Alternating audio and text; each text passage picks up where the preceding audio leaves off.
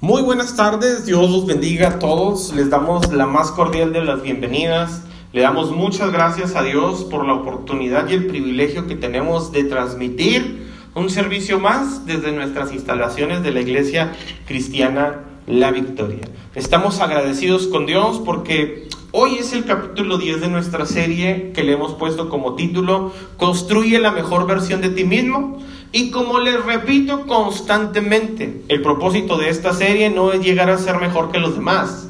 No se trata de ser mejor que el vecino, no son consejos o estrategias para llegar a ser mejor que al de al lado, sino que el propósito principal es ser nada menos que la mejor versión de nosotros mismos.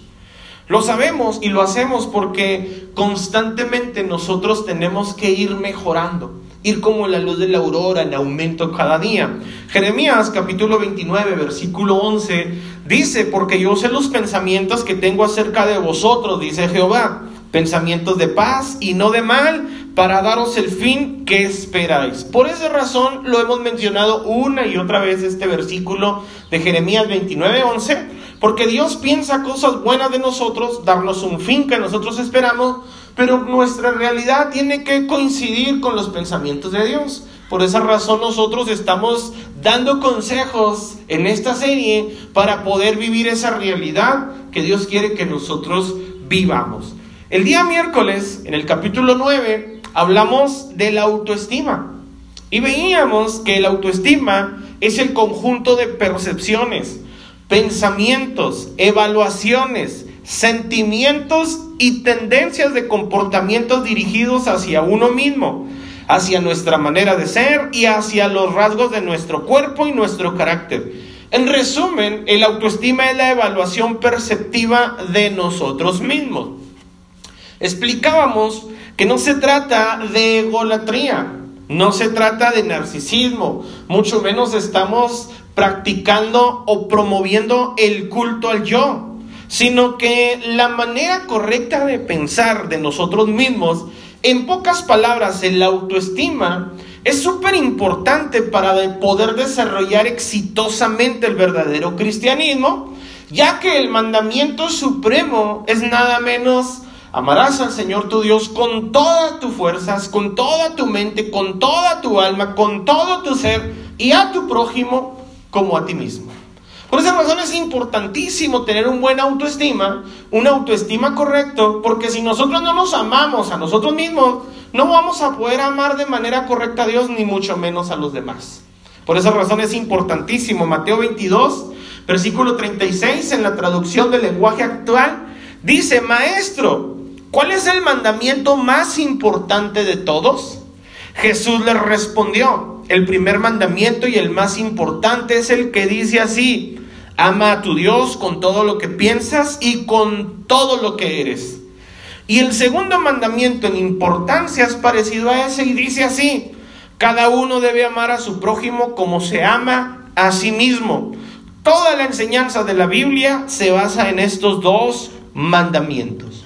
Es allí por lo cual es súper importante tener un pensamiento correcto de nosotros mismos, que nuestra autoestima sea el correcto, ya que si no nos amamos, como les repito, a nosotros mismos, va a ser difícil poder amar a los demás.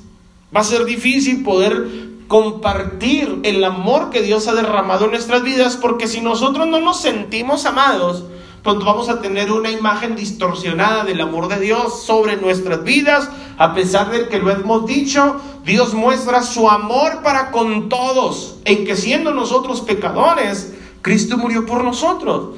En esencia lo que el versículo dice es que Dios fue capaz de hacer todo lo que hizo por nosotros, a pesar de todo lo que nosotros somos. Entonces, si Dios fue capaz de hacer eso a causa, por causa de lo eh, a pesar de lo que nosotros somos, nosotros debemos de amar a Dios por causa de lo que Él es. Porque Él nos ama a pesar de nuestros errores, a pesar de nuestros pecados, a pesar de que no somos perfectos, a pesar de que todavía tenemos cosas perfeccionables y merecen ser perfeccionables.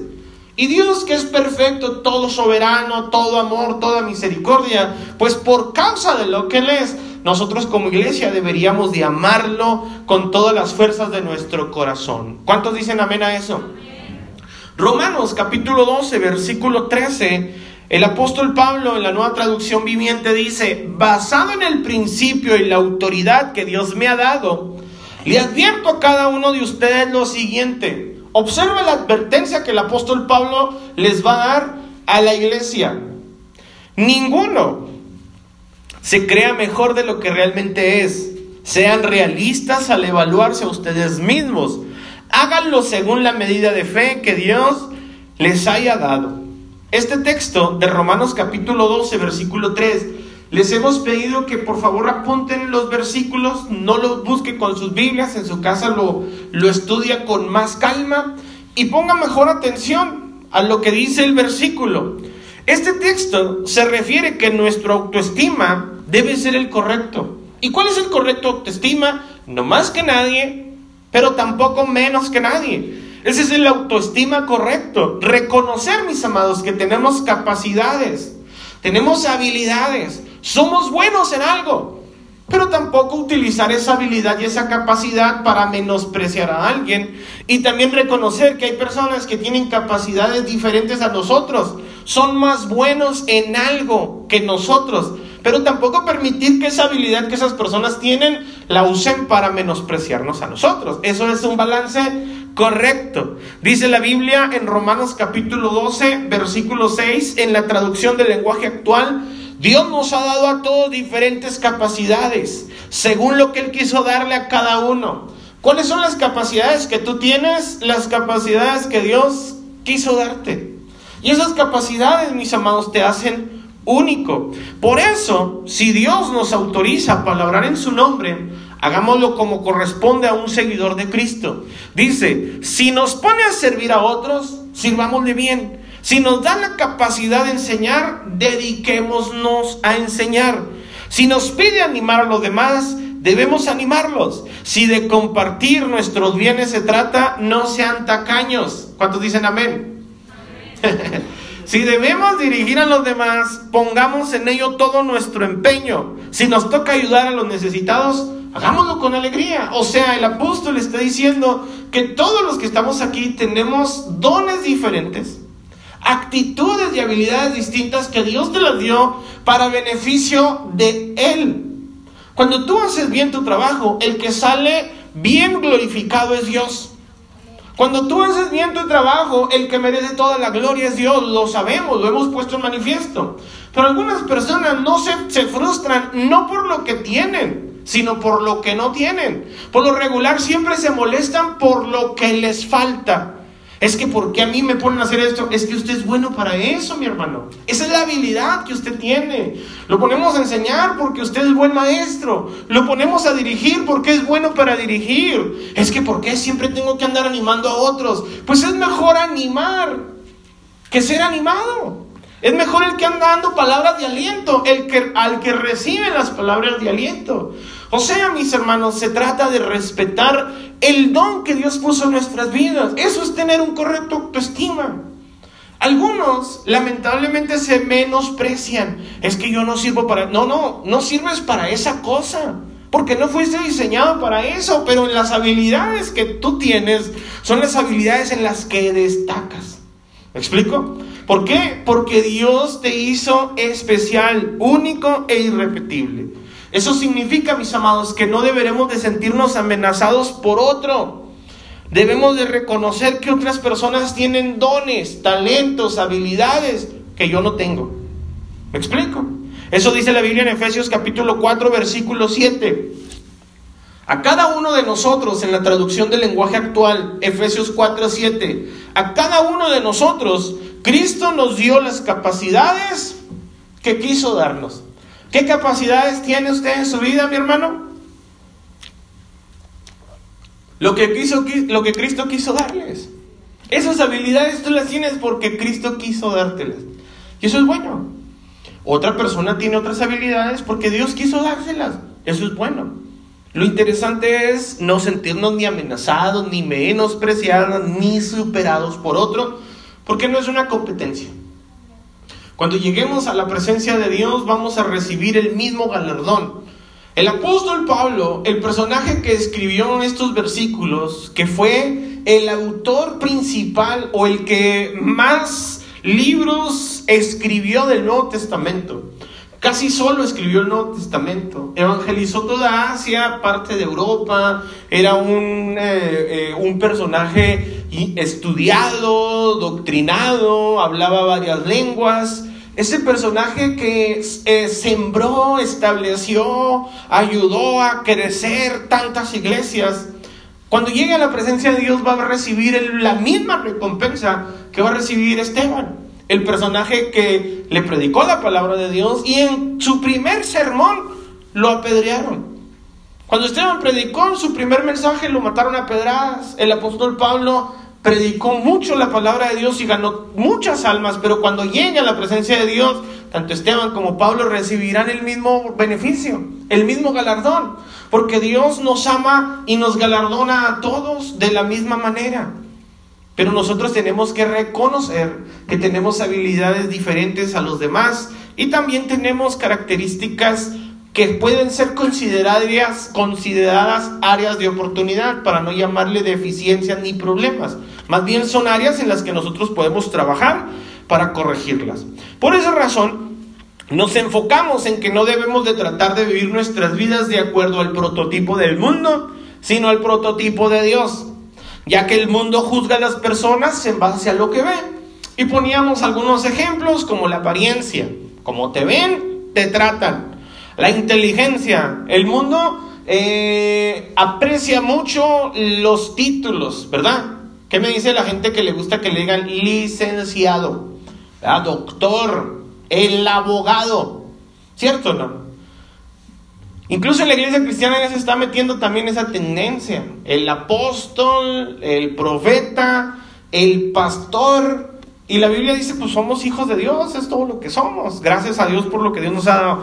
El dinero, tanto tienes, tanto vales. Eso es lo que enseña el mundo. Nada tienes, nada vales. Pero ese es el, prototipo del mundo. También el prototipo del mundo es que nos juzga en base a la familia.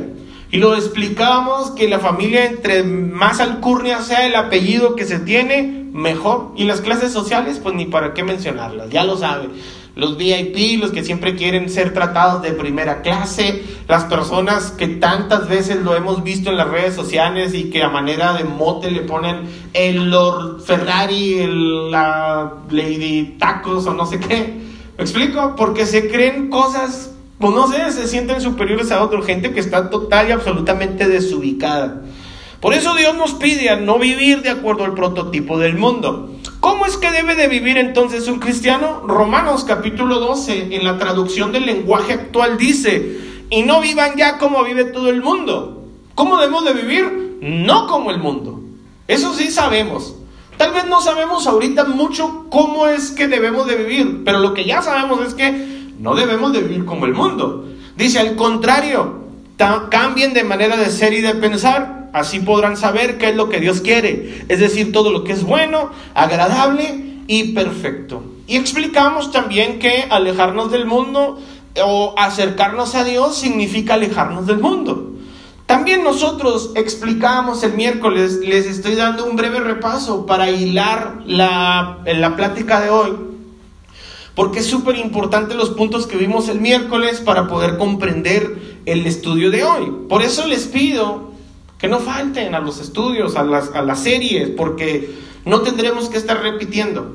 Entonces, no debemos de nosotros vivir como vive el mundo, porque el mundo juzga de acuerdo a sus propios prototipos. ¿Cómo juzga el mundo? Por sus apariencias. ¿Cómo juzga Dios? Primer libro de Samuel, capítulo 16, versículo 7, en la traducción del lenguaje actual dice, pero Dios le dijo a Samuel, no te fijes en su apariencia ni en su gran estatura. Este no es mi elegido. Y aquí viene, yo no me fijo en las apariencias, yo me fijo en el corazón. ¿A cuánto les da gusto saber que Dios se fija en tu corazón? Y esa es una de las razones principales que tenemos que poner en práctica, mis amados. Vivir de acuerdo al prototipo de Dios. Porque si hemos hablado del orden, del testimonio, las emociones, los hábitos, incluso de la autoestima, es porque casi todas estas cosas que hemos hablado en las épocas anteriores o en, los capítulos anteriores se resumen en el tema que vamos a tratar hoy. Y el tema de hoy se llama identidad. Ese es el tema de hoy, identidad. Alguien dijo, con mucha sabiduría, que a Dios le, le, costó unos cuantos días sacar al pueblo de Israel de Egipto. Pero el pueblo de Israel en muchos años no pudo sacar a Egipto de su corazón. Explicamos que Egipto es el prototipo del mundo y el pueblo de Israel es el prototipo del pueblo de Dios. Algunos cristianos ya salieron del mundo, ya no están en el mundo. Algunos cristianos ya no están eh, eh, en, sus, en sus pecados, en sus delitos, y practican una vida cristiana. Pero esas personas quieren ser una especie de híbridos. Quieren encajar en el mundo y agradar a Dios. Quieren tener un buen eh, testimonio mundano, agradar a los mundanos, encajar con los mundanos, pero también quieren recibir todas las bendiciones de parte de Dios. Y eso, mis amados, no se puede. ¿Por qué? Porque Dios nos dice en su palabra literal y categóricamente, sal del mundo. No vivas de acuerdo al prototipo mundano. El mundo pasa y sus deseos. El mundo es cambiante, es volátil, pero algo que no cambia es Dios y su amor por ti. Dios te ama a pesar de lo que eres, pero el mundo no. El mundo te ama y te aprecia respecto al valor que puedes agregarle a las personas. Y lo hemos visto hasta en las empresas. Estás en una empresa y te aprecian muy bien porque desarrollas un trabajo excelente. Pero cuando ya no eres útil, te botan con la mano en la cintura a pesar de que hayas dado gran parte de tu vida a la empresa. Porque el mundo así es, desecha a las personas va evolucionando y cambiando. Y Dios no, Dios lo que hace es que su amor va siendo perfeccionado en nosotros y alcanza su amor para nuestra generación, para la generación de nuestros hijos y para la generación de los hijos de nuestros hijos, porque Dios es tan vasto que nos ama a todos. Pero hay personas, mis amados, que están como el pueblo de Israel cuando Dios los sacó de Egipto. El pueblo de Israel salió de la esclavitud, pero la esclavitud no salió tan fácil de su corazón. Añoraban las cosas mundanas. Y hay personas, mis amados, que lamentablemente no tienen una identidad correcta porque tienen un pie puesto en el mundo y tienen un pie puesto en la iglesia. Y Dios a nosotros nos dice que estamos en la puerta estorbando, ni entramos pero tampoco dejamos entrar. Y muchas personas no vienen al cristianismo por ese tipo de comportamientos de personas que cuando están en el mundo se comportan como mundanos y cuando están en la iglesia hasta tienen la habilidad de temblar y decir algunas palabras ahí que en ocasiones ni se les entiende, porque son raros, porque son híbridos, quieren vivir de acuerdo al prototipo del mundo, encajar en el mundo. Y cuando están en la iglesia quieren comportarse como gente cristiana. Y eso no es posible. Eso nos habla de que esas personas tienen una ausencia de identidad. Realmente no saben qué son, no saben quiénes son, no saben realmente de qué se trata lo que Dios hizo en sus vidas, están confundidos. Y por esa razón hoy vamos a tocar otra vez, les repito, este tema llamado identidad. Gálatas capítulo 1 versículo 10 en la nueva traducción viviente dice, queda claro, el apóstol Pablo hablando, no es mi intención ganarme, ganarme el favor de la gente, sino el de Dios. Si mi objetivo fuera agradar a la gente, no sería un siervo de Cristo. Levanten la mano cuántos de los que están aquí quieren ganarse el favor de las personas. Ganarse una buena reputación en el mundo. ¿Cuántos de los que están aquí quieren agradar al mundo, encajar en el mundo? Que le digan, oye, qué bien te acoplas.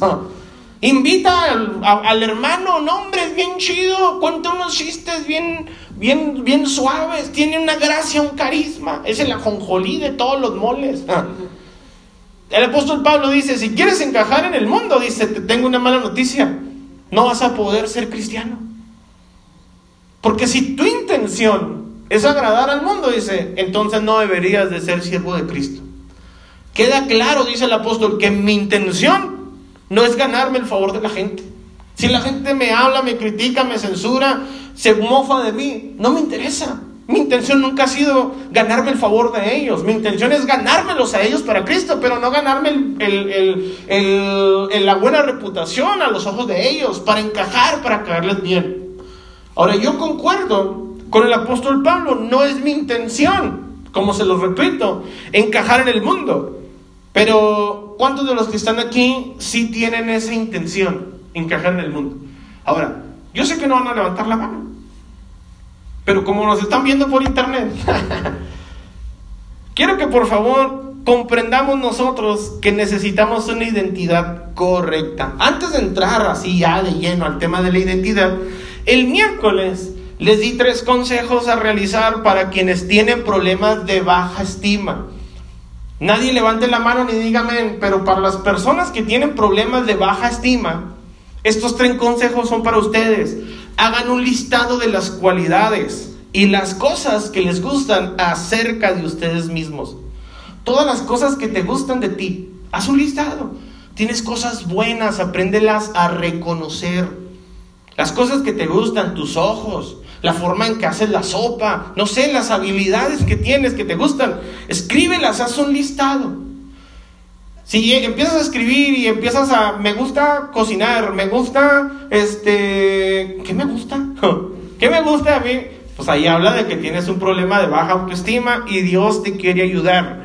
Número dos, identificar las cosas o personas que alimentan la baja autoestima. Hay cosas a nuestro alrededor que lejos de motivarte, te aplastan. Identifícalas. Aprende a reconocer qué cosas causan bajo estima en ti. Y también, punto número tres, póngase un desafío que aumente su autoestima. Ponga un desafío que le aumente su autoestima. No sé, me voy a pintar el cabello de color rubio porque siempre lo he querido rubio y me voy a dar ese gusto. Creo que eso va a aumentar mi autoestima. Adelante, sin cambiar la identidad. Voy a poner a dieta. Voy a entrar a un gimnasio. Si eso aumenta tu autoestima, adelante. Dios no tiene problema de que tú tengas un pensamiento correcto de ti. Pero tener un pensamiento de inferioridad no es pensar correctamente. Eso es tener una autoestima alterado. Por esa razón, haga un listado de las cualidades que le gustan de usted mismo, identifique las cosas o personas que alimentan la baja autoestima y póngase un desafío que aumente su autoestima. Eso lo encargamos desde el miércoles. ¿Cuántos ya lo hicieron? Sigue siendo tarea. Háganlo. Les va a funcionar, les va a beneficiar. Muy bien, entramos de lleno al tema de hoy. ¿Cómo se llama el tema de hoy? Identidad. La identidad, mis amados, póngame toda la atención que pueda, a diferencia de la autoestima, no es la evaluación perceptiva que hacemos de nosotros mismos. No tiene nada que ver con lo que nosotros pensamos de nosotros. Según el diccionario, la identidad es el conjunto de los rasgos propios de un individuo. Estos rasgos caracterizan al sujeto frente a los demás y lo convierten en alguien distinto a otros. En pocas palabras, es lo que lo hace único e irrepetible. Usted tiene que comprender esto. No hay alguien como usted en el mundo. Algunos van a decir, si están junto a su esposa, gloria a Dios. o algunos van a decir, ah, hombre, debería haber más gente como yo. ¿Verdad? ¿Cuántos de los que están aquí están de acuerdo de que son únicos e irrepetibles? Eso es interesante. Quiero que por favor voltee a ver a la persona que está a su lado. Voltee a verla, véanla. No tenga pena, no tenga miedo. Ahora todos se bañaron y parecen gente decente. Quiero que por favor reconozca, no hay alguien más como él. Es único. Y vuelvo a repetir, algunos van a decir, gracias a Dios. Es único, es única esa persona. Y así Dios la ama. ¿Están de acuerdo? Efesios capítulo 4, versículo 7, en la traducción del lenguaje actual, el apóstol dice, a cada uno de nosotros Cristo nos dio las capacidades que quiso darnos. Eso es algo que nosotros podemos obtener gracias a lo que Dios nos ha dado. Los rasgos físicos con los que nacimos, pongan atención porque no vamos a hablar de ese tipo de identidad. Los rasgos físicos con los que nacimos y que nos hacen diferentes a los demás son intrínsecos en el individuo, son intrínsecos en nosotros. O sea, quiere decir que usted nada tuvo que ver con eso. Así nació. Eso lo heredó genéticamente de alguien. Esa nariz chata que tanto le gusta o que tanto le molesta, alguien se la heredó. La falta de cabello, el color de su piel, son cosas que heredamos genéticamente. Pero hay cosas que podemos mejorar.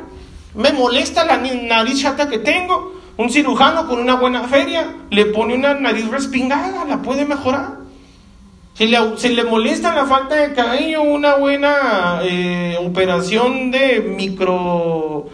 ¿Cómo se llama eso que le ponen pelo a las personas? Y se le puede corregir. Pero hay cosas que por más que se esfuerce no va a corregir, no va a crecer más.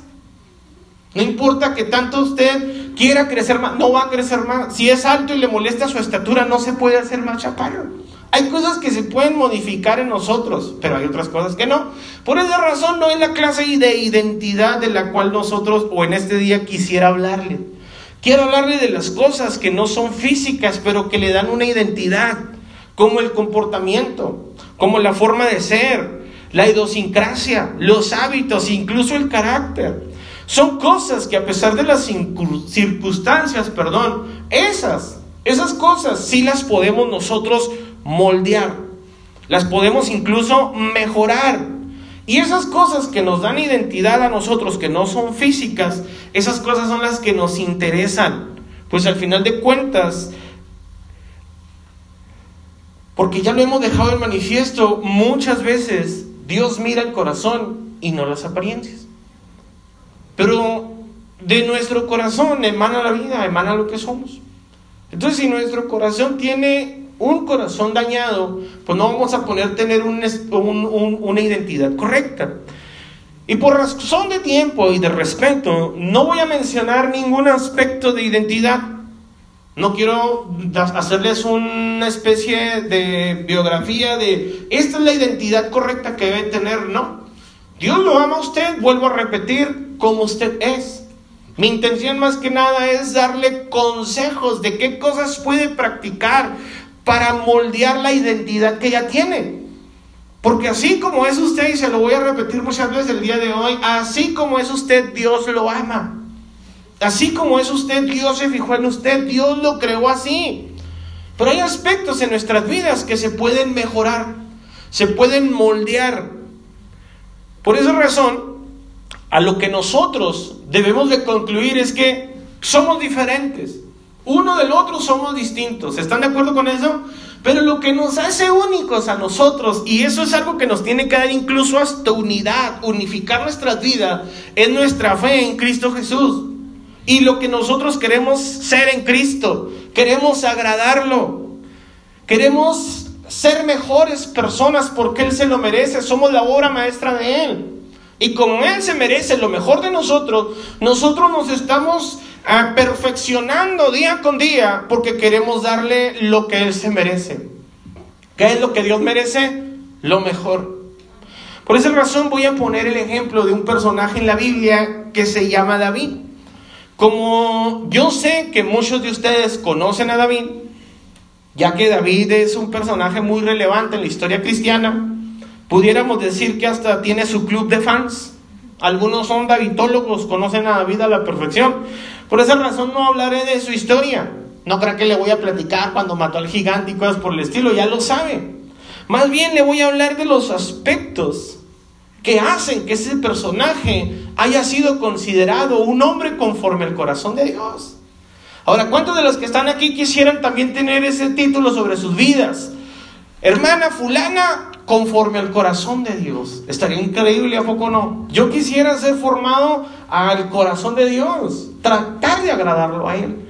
David tenía una vida como la suya, a lo mejor incluso hasta con más problemas que los suyos, pero no vemos a David triste, deprimido. Fíjese lo que dice la Biblia en primer libro de Samuel, capítulo 16. Escúcheme, por favor, lo voy a leer en la nueva traducción viviente. Primera de Samuel, capítulo 16. Ahora bien, el Señor le dijo a Samuel, ya has hecho suficiente duelo por Saúl, lo he rechazado como rey de Israel. Así que llena tu frasco con aceite de oliva y ven a Belén. Busca un hombre llamado Isaí que vive allí porque he elegido a uno de sus hijos para que sea mi rey.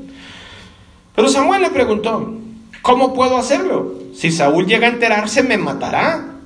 Lleva contigo una novilla, le contestó el Señor, y di que has venido para ofrecer un sacrificio al Señor. Invita a Isaí al sacrificio y te mostraré a cuál de sus hijos ungirás para mí. Así que Samuel hizo como el Señor le indicó. Cuando llegó a Belén, los ancianos del pueblo salieron a su encuentro temblando. Recuerde esto porque ahorita lo vamos a ver. ¿Qué pasa? Le preguntaron. ¿Vienes en son de paz? Sí, contestó Samuel. Vine para ofrecer un sacrificio al Señor. Purifíquense y vengan conmigo al sacrificio. Luego Samuel realizó el rito de la purificación para Isaí y sus hijos y también los invitó al sacrificio. Cuando llegaron Samuel se fijó en Eliab y pensó, seguramente este es el ungido del Señor. Pero el Señor le dijo a Samuel, no juzgues por su apariencia o por su estatura, porque yo lo he rechazado. El Señor no ve las cosas de la manera en que tú las ves. La gente juzga por las apariencias, pero el Señor mira el corazón. Entonces Isaí le dijo a su hijo Abinadab que caminara delante de Samuel, pero Samuel dijo, este no es el que el Señor ha elegido. Después Isaí llamó a Simea, pero Samuel dijo, tampoco es este a quien el Señor ha elegido. De la misma manera Isaí le presentó sus siete hijos a Samuel, pero Samuel le dijo, el Señor no ha elegido a ninguno de ellos. Después Samuel preguntó, ¿son estos todos los hijos que tienes? Queda todavía el más joven, contestó Isaí, pero está en el campo cuidando las ovejas y las cabras. Manda a llamarlo de inmediato, dijo Samuel. No nos sentaremos a comer hasta que él llegue. Entonces Isaí mandó a buscarlo. El joven, David, era trigueño y apuesto y de hermosos ojos. Y el Señor dijo, este es, úngelo. Al estar David de pie entre sus hermanos, Samuel tocó el frasco, tomó el frasco de aceite de oliva que había traído y ungió a David con el aceite. Y el Espíritu del Señor vino con gran poder sobre David a partir de ese día. Luego Samuel regresó a Ramá. Si usted se fija aquí en base a lo que leímos, David fue escogido por Dios. Pero David tendría muchos motivos, más incluso que los de usted, o pretextos para ser una persona ríspida, agria, amargada. Y le voy a explicar por qué. Ya ve que la gente este, justifica las deficiencias de las personas por su pasado. Ejemplo, si una persona no es amoroso con sus hijos, es un papá duro, es un papá este hasta cierto punto de que no abraza a sus hijos, no los besa, no se, no se sienta a jugar con ellos, no tiene paciencia para con ellos. La mamá y las personas lo justifican a ese papá agrio porque dicen, es que así eran sus papás. Como a él no le dieron afecto, como a él no lo trataron con ternura, con cariño, por eso se comporta así. ¿Se fija cómo justifican el comportamiento de las personas en base a la experiencia pasada? Por ejemplo, otro ejemplo que pudiera darles es que si esa persona no es afectiva con su esposa o con su esposo. Es así hasta cierto punto cortante, con mucha distancia, no son una pareja unida. Pueden a lo mejor también justificar su comportamiento y decir, es que así eran mis papás. Yo nunca los vi besarse, yo nunca los vi tomarse de la mano, nunca vi que le dijeran mi amor, mi cielo, por eso te digo vieja, porque así le decía a mi papá, a mi mamá. ¿Cierto o no? Porque tratamos de justificar el comportamiento de las personas en base al pasado que tuvieron. Si resulta que es un joven problemático, que anda en las drogas, que de repente es rebelde en su casa, lo tratan de justificar y decir, es que de chiquito lo maltrataron, su papá le pegaba mucho. ¿Cierto? No tratan como que de alguna manera justificar su presente en base a cómo fue su pasado. Pero eso no es, una, no es un pretexto para que esas personas vivan de esa manera. Conozco padres que fueron huérfanos, que crecieron solos básicamente en la calle y tienen hijos y los aman, los abrazan, los cuidan, los protegen. Conozco esposos que tuvieron a padres que vieron violencia intrafamiliar, veían cómo su padre llegaba ahogado de borracho a la casa y golpeaba a su mamá. Y esos esposos cuando se convierten en esposos son hombres que respetan a sus esposas. No es una justificante las deficiencias del pasado para comportarse como se comportan algunas personas, pero parece un pretexto. ¿Cierto o no? Es que así me comporto porque así me enseñaron. No, señor. Vemos a David que no era un hombre amargado, frustrado, no vemos a un hombre mal encarado. A pesar de que cuando, escúchelo bien, vino el profeta a la casa de Isaí y le dijo, reúneme a todos tus hijos, porque vamos a hacer un sacrificio a Jehová.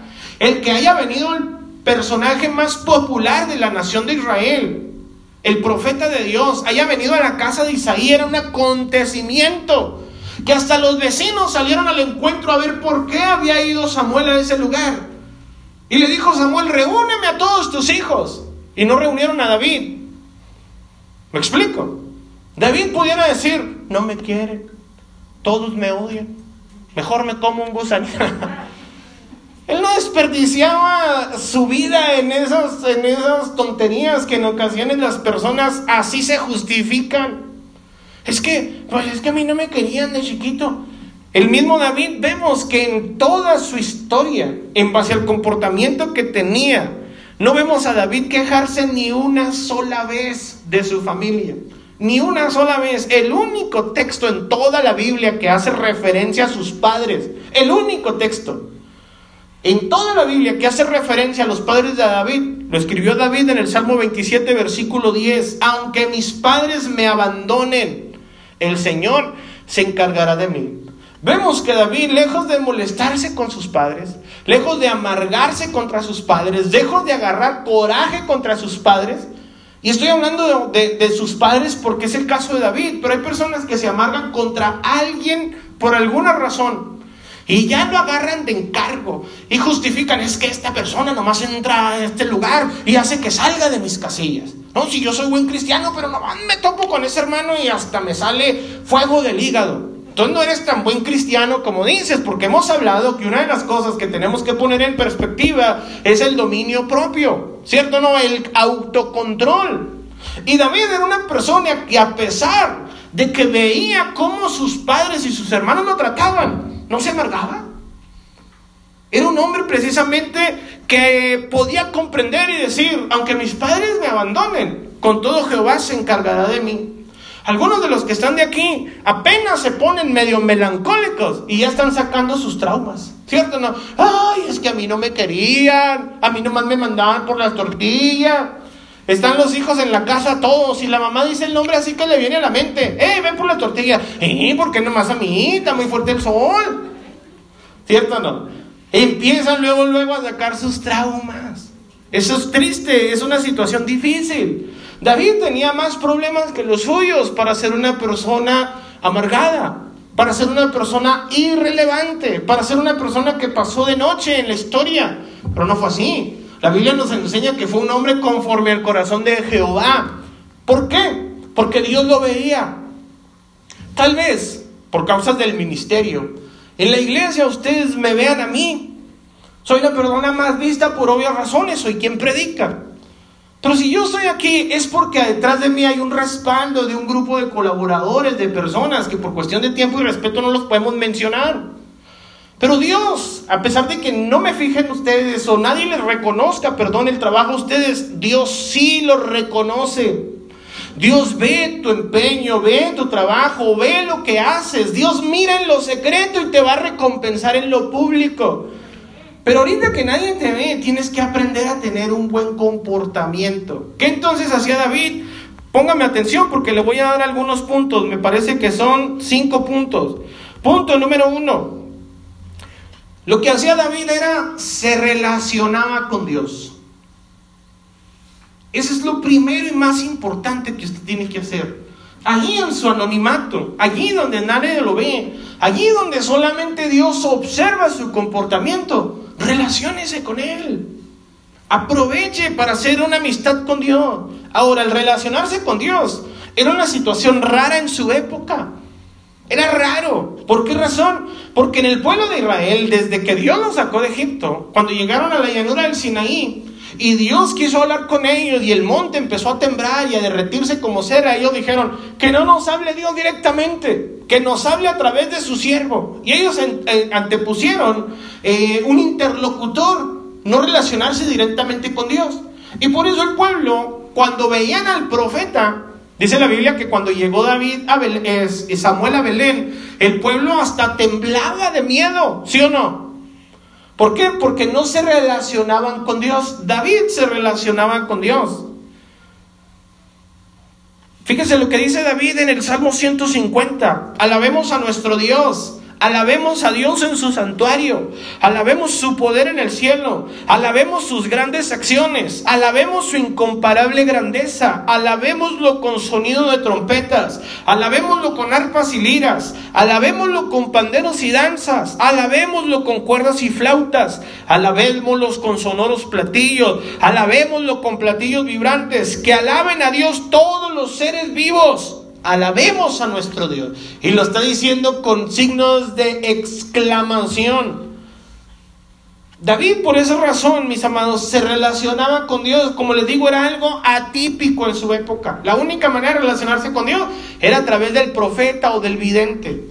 Si querían alabarlo, tenían que acercar algunos ah, instrumentos como el efod, los pectorales como el turín, cosas así por el estilo para relacionarse con Dios. David, allá en la majada donde andaba cuidando cabras y ovejas, allá él compuso unos salmos impresionantes. Él no se preocupaba de que, uy, hicieron carne asada y no me invitaron. ¿Cierto? ¿No? Trajeron nieve y no me dieron. Y hasta les entra el empacho unos días a algunos. David no se preocupaba con eso porque tenía la amistad con Dios. Si a usted le preocupa mucho el cómo lo tratan otras personas, es porque les da mucho crédito a esas personas. Dele toda la importancia y todo el crédito a Dios. Dios no te va a defraudar. No te va a menospreciar, no te va a sentir menos. Dios nunca va a decir de ninguna manera, tú ven después porque estoy ocupado acá con otro de mis hijos más importantes. Nunca. El Señor al contrario dice, vengan a mí todos los que estén cansados y trabajados, yo los haré descansar. No tiene preferencias con nadie. Pero algunas personas desprecian la amistad que pueden relacionar con Dios y no se relacionan lamentablemente con él, con él. Eso lo sabemos, mis amados, porque el carácter de David no lo vamos a ver en Primera de Samuel, en Segunda de Samuel, en los libros de Reyes ni en los libros de Crónicas. Si usted quiere conocer el carácter, el corazón de David, lea los Salmos. Allí en los Salmos usted se va a dar cuenta realmente cómo era el corazón de David. Y ahí David en los Salmos siempre decía, alma mía, alaba a Jehová y no olvides ninguno de sus beneficios. Bendeciré a Jehová en todo tiempo, su alabanza estará de continuo en mi boca. Alabémosle. Ese era el corazón de David. Hay personas, mis amados, que siempre se la pasan tristes, deprimidos, con sus emociones en el piso. Eso es porque desprecian el relacionarse con Dios. Dios ahí está junto a ti. Está en tu casa, en tu trabajo, va contigo a las tortillas, está en todos lados, no te va a abandonar. Relaciónate con Él. Amén. Punto número dos, algo que hacía David cuando vivía en el anonimato es que desarrolló un arte. Usted también quiero que por favor procure desarrollar algo en lo que usted sea bueno. Hablamos de que Dios puso capacidades en nosotros de acuerdo a qué? A lo que Él quiso darnos. ¿Cierto o no? Dios puso algo en usted. Desarrollenlo, perfeccionenlo. Fíjese cómo fue el arte que David desarrolló en sus inicios. Cuando apenas empezamos a conocer la historia de David, David fue contratado en el palacio real para darle musicoterapia al loco de Saúl. Cuando a Saúl se le botaba la reversa, traigan rápido a David. Fíjese lo que dice la Biblia en Primera de Samuel capítulo 16, en la palabra de Dios para todos. Primera de Samuel 16, verso 14. El espíritu del Señor abandonó a Saúl y el Señor le envió un espíritu maligno que le causó muchos problemas. Los siervos de Saúl le dijeron, como usted sabe, mi rey, un espíritu malo de parte de Dios lo está molestando. Así que si usted lo ordena, Podemos buscar a un músico para que toque para usted cuando el espíritu malo que Dios manda le provoque ansiedad y así usted sentirá mejor. Así que Saúl les dijo a los siervos, busquen a un buen músico y tráiganmelo.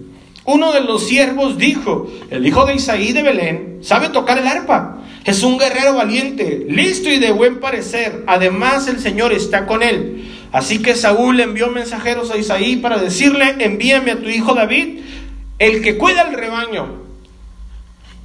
La habilidad que, que, David desarrolló cuando nadie lo veía, fueron de las cosas que lo empezaron a catapultar. Cuando el profeta Samuel llega a la casa y le dice, invita a todos tus hijos, Isaí decide no traer a David. Pero cuando el rey Saúl tiene un problema y le recomiendan por mucho a, a, David para solucionarle el problema, dice la Biblia que Saúl dijo específicamente, envíame a tu hijo, David, el que cuida las ovejas. David empezó a desarrollar un talento con la música, desarrolló un arte. En los últimos días de su vida, esos no los primeros días de su vida, en los últimos días de su vida, David llegó a ser llamado por otros el dulce cantor de Israel. Segunda de Samuel capítulo 23 versículo 1. En la palabra de Dios para todos dice, estas son las últimas palabras de David esto no lo está escribiendo David. David no escribió el libro de Samuel, ni de Reyes, ni de Crónicas. Los libros que escribió David son los Salmos. Y están diciendo de David que sus últimas palabras, escuche bien, estas son las últimas palabras de David. Y antes de entrar en las palabras da una descripción de cómo era David.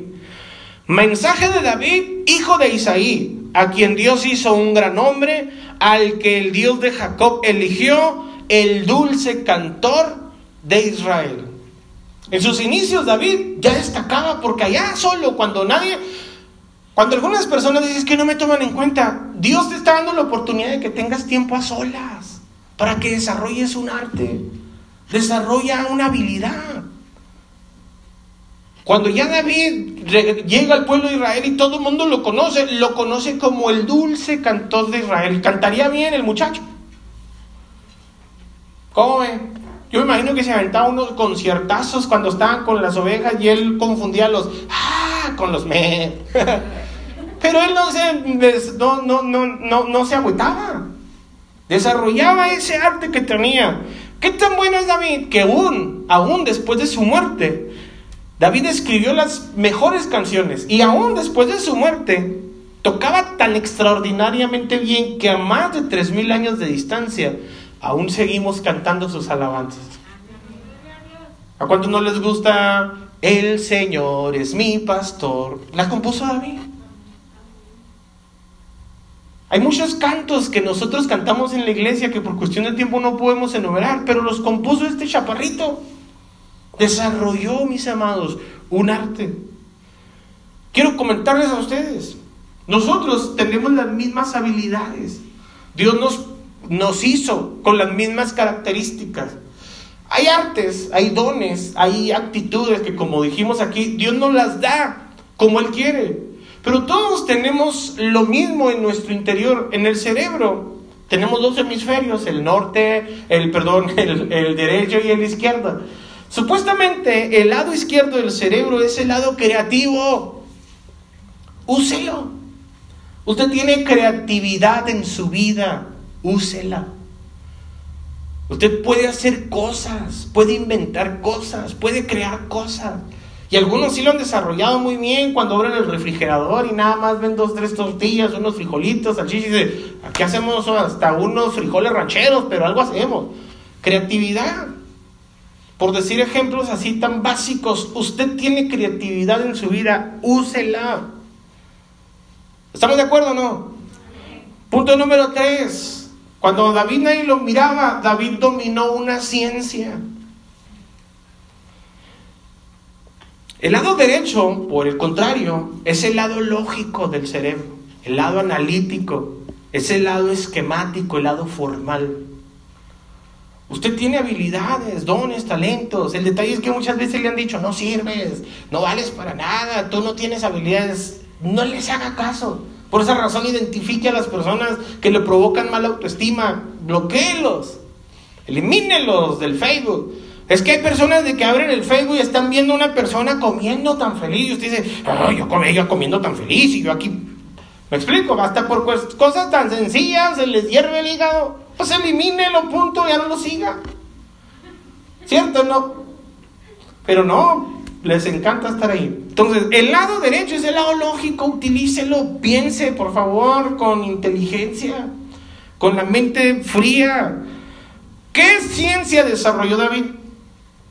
Pues dominó la ciencia del tiro con onda.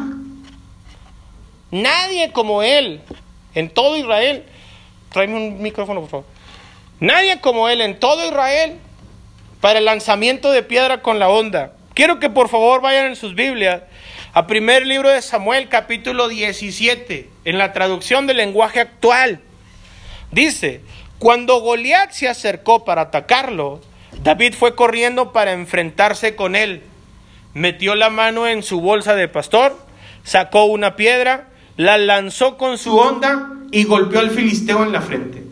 La piedra se le incrustó allí y Goliat se tambaleó y cayó de cara al suelo. Así David triunfó sobre el filisteo con solo una onda y una piedra porque no tenía espada. Ahora, ¿cómo creen que David llegó a tirar así también la piedra con onda? ¿Usted cree que así fue una chiripada y dijo, ¡fum! Ahí va, en la torre. Gracias, aquí lo vamos a tener listo. ¿Usted cree que David así nada más de repente, pues ¿por qué se apaga? Sí. Sí. Muy bien. ¿Usted cree que David así nada más de repente agarró la piedra, se enfrentó a Goliat y dijo, no hombre, con una piedra tengo y le doy en la cabeza? ¿Cree que cerraba los ojos y decía, Ave María, qué puntería? no, David ya había desarrollado, había perfeccionado esa piedra. Dice la Biblia que cuando se acercó para atacarlo, David agarró una piedra de su bolsa, la puso en su onda y mocos en la pura nariz. Y con eso tuvo, con eso lo mató. Ahora, David, por lo que vemos, lo practicaba. ¿Por qué? Estaba tan seguro de su habilidad que había conseguido con la práctica. La práctica, mis amados, hace al maestro. Solo enfrentó a Goliat con su onda y cinco piedras. Y esto ya lo hemos explicado, el tema de las cinco piedras. Dice la Biblia que cuando David va a enfrentar a Goliat, él lo visten con la armadura de, Saúl. David dice, la neta yo no soy bueno para esto. Después David, en el paso de los años, se va a hacer un guerrero estupendo.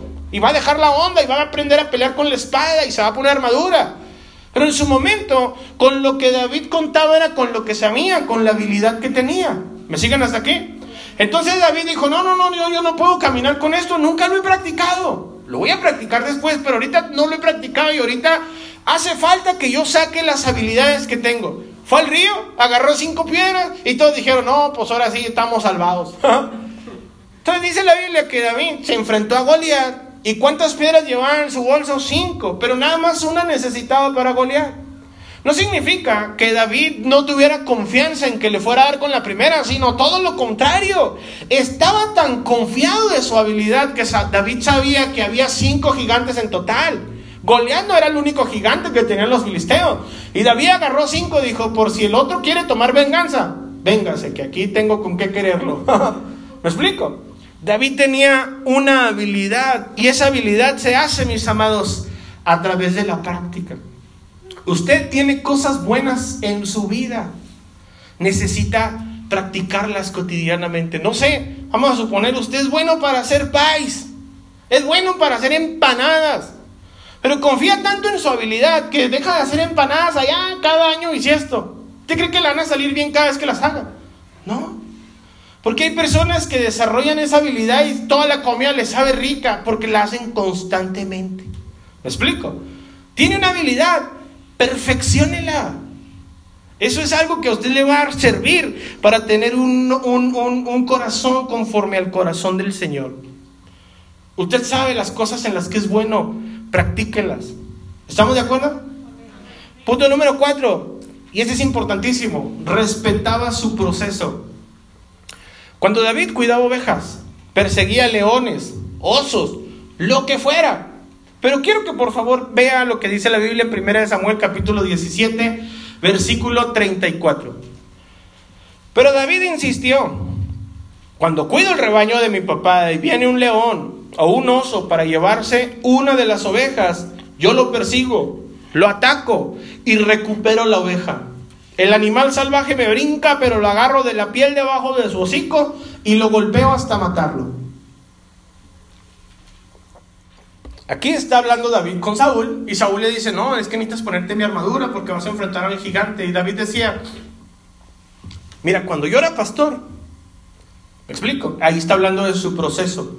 Cuando era pastor, daba cuentas claras. A mí mi papá me decía, te voy a encargar 100 ovejas y yo le entregaba 100 ovejas, ni una más, ni una menos. Y si venía un oso y la agarraba, dice, ni modo. Como yo era pastor y era el responsable de esas ovejas, yo salía y me enfrentaba al oso o al león, fuera lo que fuera, lo agarraba y ¡pum! lo mataba, puros golpes, decía David. ¿Estamos de acuerdo con eso? Básicamente lo que está diciendo este punto, mis amados, es que respete su proceso. Cuando David le tocaba ser pastor, era pastor.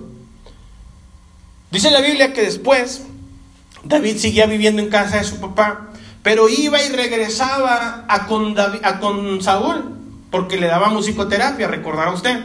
Pero dice la Biblia que antes de irse David le encargaban las ovejas al cuidado de alguien. Oye, me voy a ir, pero no puedo dejar el jale tirado. ¿Sí o no? Y hay personas que tienen un, proyecto y luego dejan ese proyecto porque se les presenta un proyecto mejor. Y dejan abandonado ese proyecto. Y yo se los he dicho a usted. Cuando usted tiene un trabajo y lo contrata el patrón, usted y él acordaron trabajar determinadas horas, hacer determinadas eh, tareas, y el patrón acordó pagarle determinado sueldo. ¿Sí o no? Así funciona el trabajo. Entonces usted no puede decir de buenas a primeras, ¿sabe qué? Me tengo que ir porque me hablaron de la casa que se acabó el gas. Y ahí se dejan el de este y se tiene que ir. Deja abandonado un proceso. ¿Me explico o no? David era una persona que respetaba el proceso. Cuando era pastor, era pastor. Cuando daba musicoterapia a Saúl, le daba terapia a Saúl, dice la Biblia en el versículo, en 1 Samuel 16, versículo 21. David se presentó ante Saúl, quien lo llegó a apreciar mucho y lo hizo su escudero. Saúl envió a decir a Isaí, David me ha causado muy buena impresión, deja que se quede a mi servicio. Así que cada vez que el espíritu maligno de parte de Dios molestaba a Saúl, David tocaba el arpa, el espíritu se iba y Saúl se sentía mejor. Esto quiere decir que cuando a David le encargaban las ovejas, hacía bien su trabajo de cuidar ovejas. ¿Estamos de acuerdo con esto? Y cuando le encargaron dar musicoterapia a Saúl, ¿lo hacía bien? No, le decían así rápido porque me tengo que ir. Entonces David respetaba su proceso. Y cuando le tocó matar gigantes, como ya dejamos claro, no agarró una piedra para matar nomás a uno. Agarró a cinco y dijo, pues si los otros cinco vienen, de una vez acabamos con la historia de los filisteos. Era bueno, pero respetaba su proceso. Usted bueno, mis hermanos, buenísimo. Pero a veces la gente no nos tiene confianza porque no respetamos el proceso. No respetamos. Yo tengo un trabajo, se los se los he dicho. Me dedico a la refrigeración y gracias a Dios tengo muy buen trabajo, pero de las cosas que me han hecho excelente en lo que hago es que respeto mi proceso. Punto número uno, trabajo por agenda. Si yo le digo al cliente, lo vamos a agendar, el miércoles vamos, el miércoles vamos. Le digo, ¿sabe qué? Este es el problema y le salen tanto, le paso un presupuesto y en eso le sale aunque yo tenga que gastar más. Me equivoqué en el presupuesto, ni modo. Yo no le puedo hablar al cliente y decirle, ¿sabe qué? Ya que estamos aquí, lo revisamos y resulta que está más fregado de lo que yo pensé. Eso da mala espina a las personas. Pero hay personas que se comprometen con algo. Aquí nos vemos el lunes y llegan el martes. ¿Sí o no? ¿Creen que van a ser una persona conforme al corazón de Dios con esos comportamientos? ¿Usted cree que cuando se empiece a correr la voz de que usted se contrata, se renuncia, se contrata, se renuncia, se contrata, se renuncia, y cuando vea su currículum, a esta persona le van a decir, ¿sabes que Ya no lo contrates. Eso habla de su inestabilidad laboral. No sabe cumplir sus propósitos, sus procesos. ¿Me siguen hasta aquí o no? Entonces esto es importante porque ¿quién lo estaba viendo? Dios. Y Dios, mis hermanos, escúcheme por favor lo que le voy a decir. Lo que Dios quiere es promoverte. Lo que Dios quiere es hacer que destaques, darte, dice el Señor, lo que tanto anhelas. Pero tengo que observarte para ver si realmente lo puedes soportar. Dice la Biblia en Mateo capítulo 25, versículo 23, en la traducción del lenguaje actual, Mateo 25, 23. El amo dijo, el Señor dijo, el dueño dijo, el mero mero dijo, bien hecho, mi buen siervo fiel Has sido fiel en administrar esta pequeña cantidad. La reina Valera dice, eres fiel en lo muy poco. Así que ahora te daré mucho más responsabilidades. Ven a celebrar conmigo. ¿Sabe a quién se le dan más responsabilidades? Al que es promovido. A una persona lo ven y le dice, tú eres bueno, te vamos a poner de supervisor. Y ahora está por encima de algunos. Luego dice, te vamos a poner como jefe de área. Luego le dice, te vamos a poner de gerente, encargado del turno. En la responsabilidad que estás desarrollando, te van promoviendo. Pero otras personas que dicen, este, este es carne y cañón. De ahí no va a salir pobrecillo nunca. Tú has de creer que es muy importante y muy valioso, pero no va a pasar adelante. ¿Por qué no va a pasar? Porque él solo se descalifica. ¿Cómo se descalifica? Cuando no eres fiel en tu proceso. ¿Qué significa ser fiel en tu proceso? Ser fiel en la responsabilidad que se te asigna. Sé fiel en lo poco. Y Dios te va a poner sobre lo mucho. ¿Sí o no? Entonces, respetar el proceso es algo importante. Punto número 5 y último. Sea valiente. Sea muy valiente. Cuando leemos que mataba osos y leones, ¿cierto o no? Se ve muy anecdótico. Ay, mató un oso y mató un león. ¿Han visto en alguna ocasión un oso? No que ronque como oso. ¿Han visto en alguna ocasión un oso? ¿O a un león? ¿Sí los han visto? Les dan miedo los ratones, algunos. Échenme a ese león para matarlo. Suena muy anecdótico, muy poético. Ay, mataba osos y leones. Es algo difícil. Es algo difícil. Es algo que requiere mucho valor. Sí, en la Biblia suena así como que mataba osos y leones, pero dice, no. Dios no les buscaba a los leones. No creas que decía, a ver, león, ¿cuántos son para ni contarlos? No, yo veía al león y me llevaba las ovejas para acá. Pero si venía un león y se, robaba una abeja, decía, ah, ahora sí ya la regaste. Te metiste con el equivocado, nos damos un tiro, pum, perdí. El león, no yo. No buscaba pleito, pero lo defendía. ¿Cierto o no? A veces algunas personas tienen miedo, escúcheme bien, tienen miedo a orar. Es que apenas empiezo a orar y siento como que se me sube el muerto, dicen unos. Tengo que dormir con la luz encendida. Anda, ternurita y quieren que Dios les suelte una, administración de algo más fuerte. Échenme al diablo para que vean. Cálmate. Tienes miedo con la llorona. Te asusta el chupacabras. ¿Sí o no? Cuando ven un ratón, algunos hasta, ¡ay, ay, el ratón! Y yo digo, no, esos gritos no los aprendieron en Cristo. Tal vez, mis amados, nosotros pasemos o estemos pasando por cosas difíciles en la vida. Tal vez estás pasando hoy por una situación difícil, una situación que sientes que te supera, una situación que dices, qué complicada está mi situación. Quiero decirte una cosa, Dios está contigo. Si David mataba osos es porque Dios estaba con él. Si mataba leones es porque Dios estaba con él. Si mataba gigantes es porque Dios estaba con él. Si tocaba la música y los espíritus malos se iban es porque Dios estaba con él. Si Dios está con nosotros, mis amados, ¿a qué le tienes miedo? Por esa razón, sé valiente. Dice la Biblia en, Josué capítulo 1, versículo 9, en la nueva traducción viviente. Dios dice, mi mandato es Sé fuerte y valiente, no tengas miedo ni te desanimes, porque el Señor tu Dios está contigo a donde quiera que vayas. La diferencia en la ecuación de por qué somos exitosos, de por qué nos va bien, de por qué las cosas que emprendemos siempre nos salen bien, no es porque tengamos muchas habilidades. No es porque hayamos aprendido a relacionarnos con Dios, no es porque hayamos desarrollado alguna ciencia, son cosas que abonan a la situación, pero lo más importante y destaca sobre todo, Dios está con nosotros. Y si Dios está contigo, te va a ir bien. El Señor dice en, en, su palabra, nadie te podrá hacer frente, como estuve con Moisés, estaré contigo, te bendeciré a donde quiera que vayas, pero necesitas hacer una cosa tú, esfuérzate y sé valiente. Esfuérzate y ten ánimo. Yo quiero, mis amados, que usted tenga una identidad correcta. Y le voy a decir cuál es la identidad correcta. La identidad correcta es eres hijo de Dios.